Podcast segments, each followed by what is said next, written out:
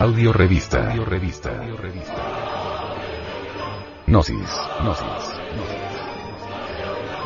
Edición, 223 diciembre del 2012.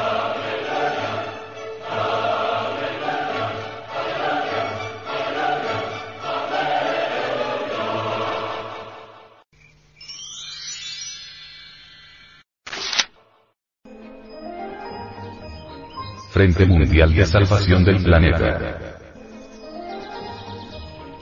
Los desechos radioactivos ponen en peligro las reservas subterráneas de agua dulce.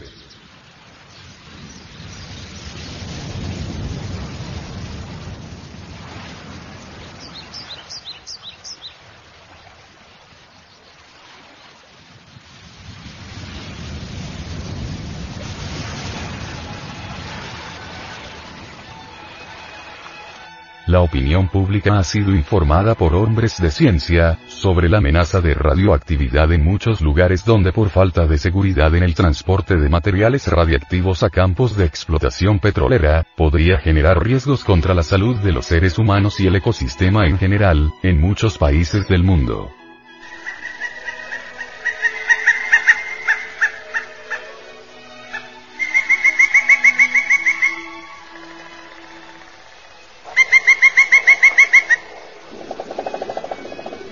Bien es sabido que en todo el planeta se maneja material radioactivo para la explotación de los pozos de petróleo. Y los radioactivos más utilizados en la explotación petrolera son el CS-137, cesio, y AMB-241, amerilio berilio, materiales que ocasionan daños corporales gravísimos a cualquier ser humano que quede expuesto directamente bajo una prolongada influencia. Estos radioactivos mencionados dan la posibilidad de informar la configuración morfológica del terreno, y por lo tanto la presencia de petróleo. Los ingenieros consultados para que den una explicación científica en el uso de estos materiales, coincidieron en que el problema no es su utilización, porque de hecho en el mundo entero son usados, sino la falta de seguridad que existe para su control. O sea, no existen garantías en su manejo y movilización, acarreando por tal motivo un altísimo peligro para la salud.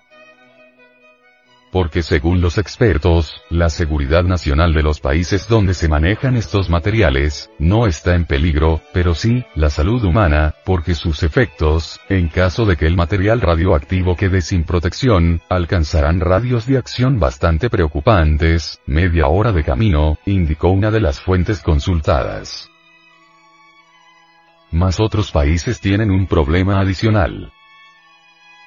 Muchos de ellos carecen de un instituto nuclear que de manera adecuada regule los desechos radioactivos en desuso, entonces empiezan a llenarse de ellos. ¿Qué hacer con los desechos radioactivos? Es la pregunta que los expertos han lanzado. Existen países que tienen institutos que poseen cementerios de desechos radioactivos donde duermen allí cientos de fuentes dañinas para la salud. Pero respecto a esto viene otra pregunta.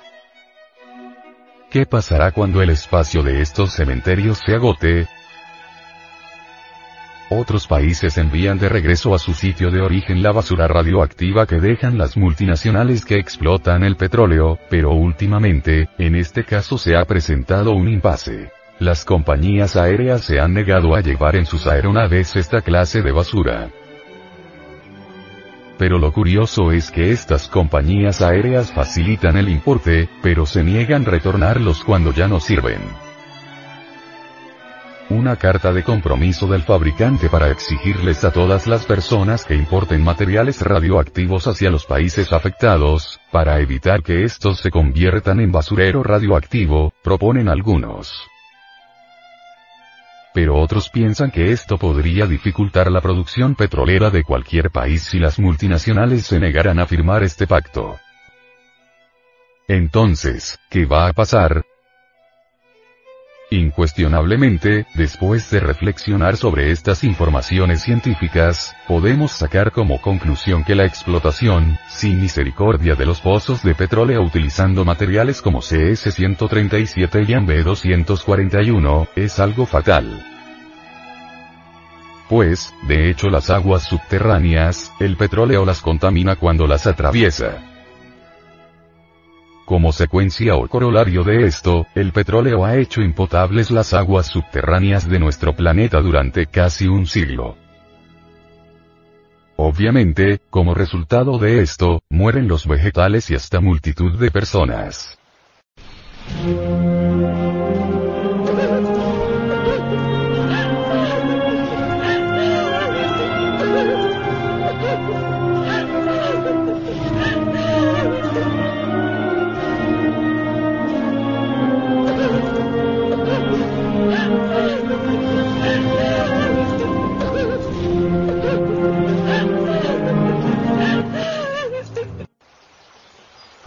Estas reservas subterráneas de agua dulce, se encuentran en peligro debido a los abusos del nada más y nada menos rey de la naturaleza, que se encuentra empeñado en destruir la tierra, quiere hacerla inhabitable, y es obvio que lo está logrando, pues ya se observa en nuestro planeta una espantosa agonía que, y de esto no puede haber dudas, habrá de concluir con una gran catástrofe.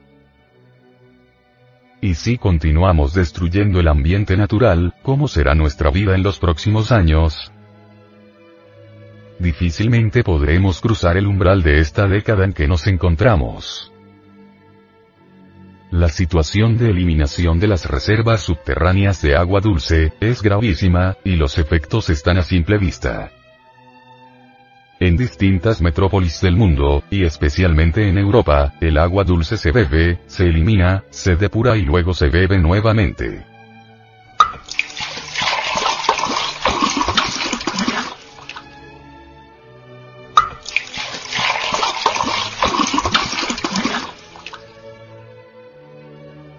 En las grandes ciudades supercivilizadas, el agua que se sirve a las mesas pasa por los organismos humanos muchas veces.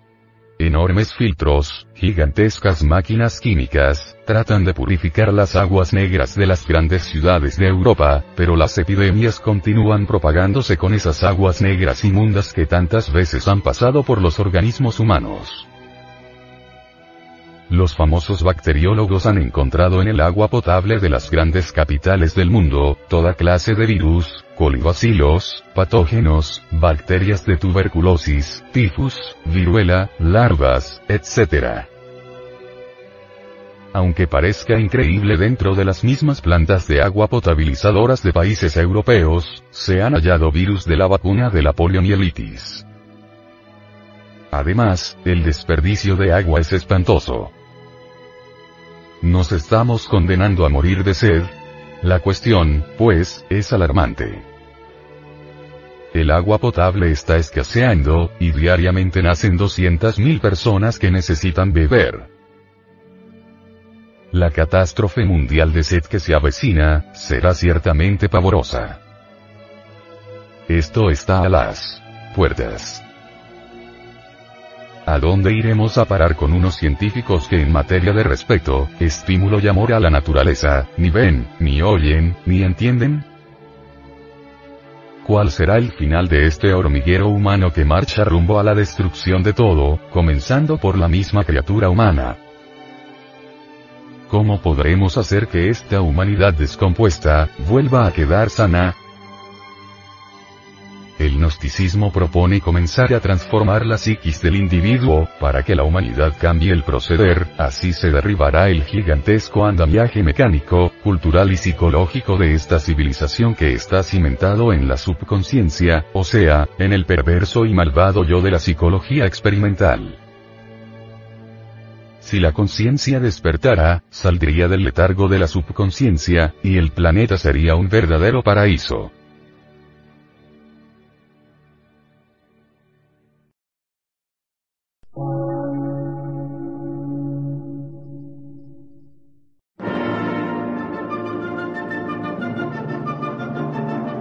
Emisora, gnóstica, transmundial. Por una nueva civilización y una nueva cultura, sobre la faz de la Tierra.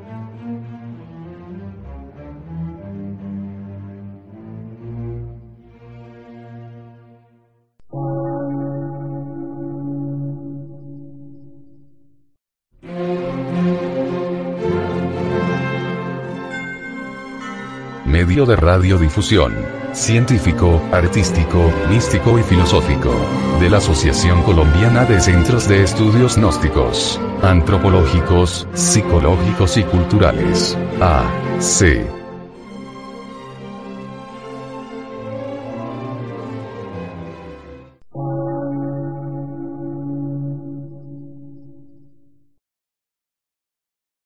Lectura en movimiento. Difusión sin fronteras.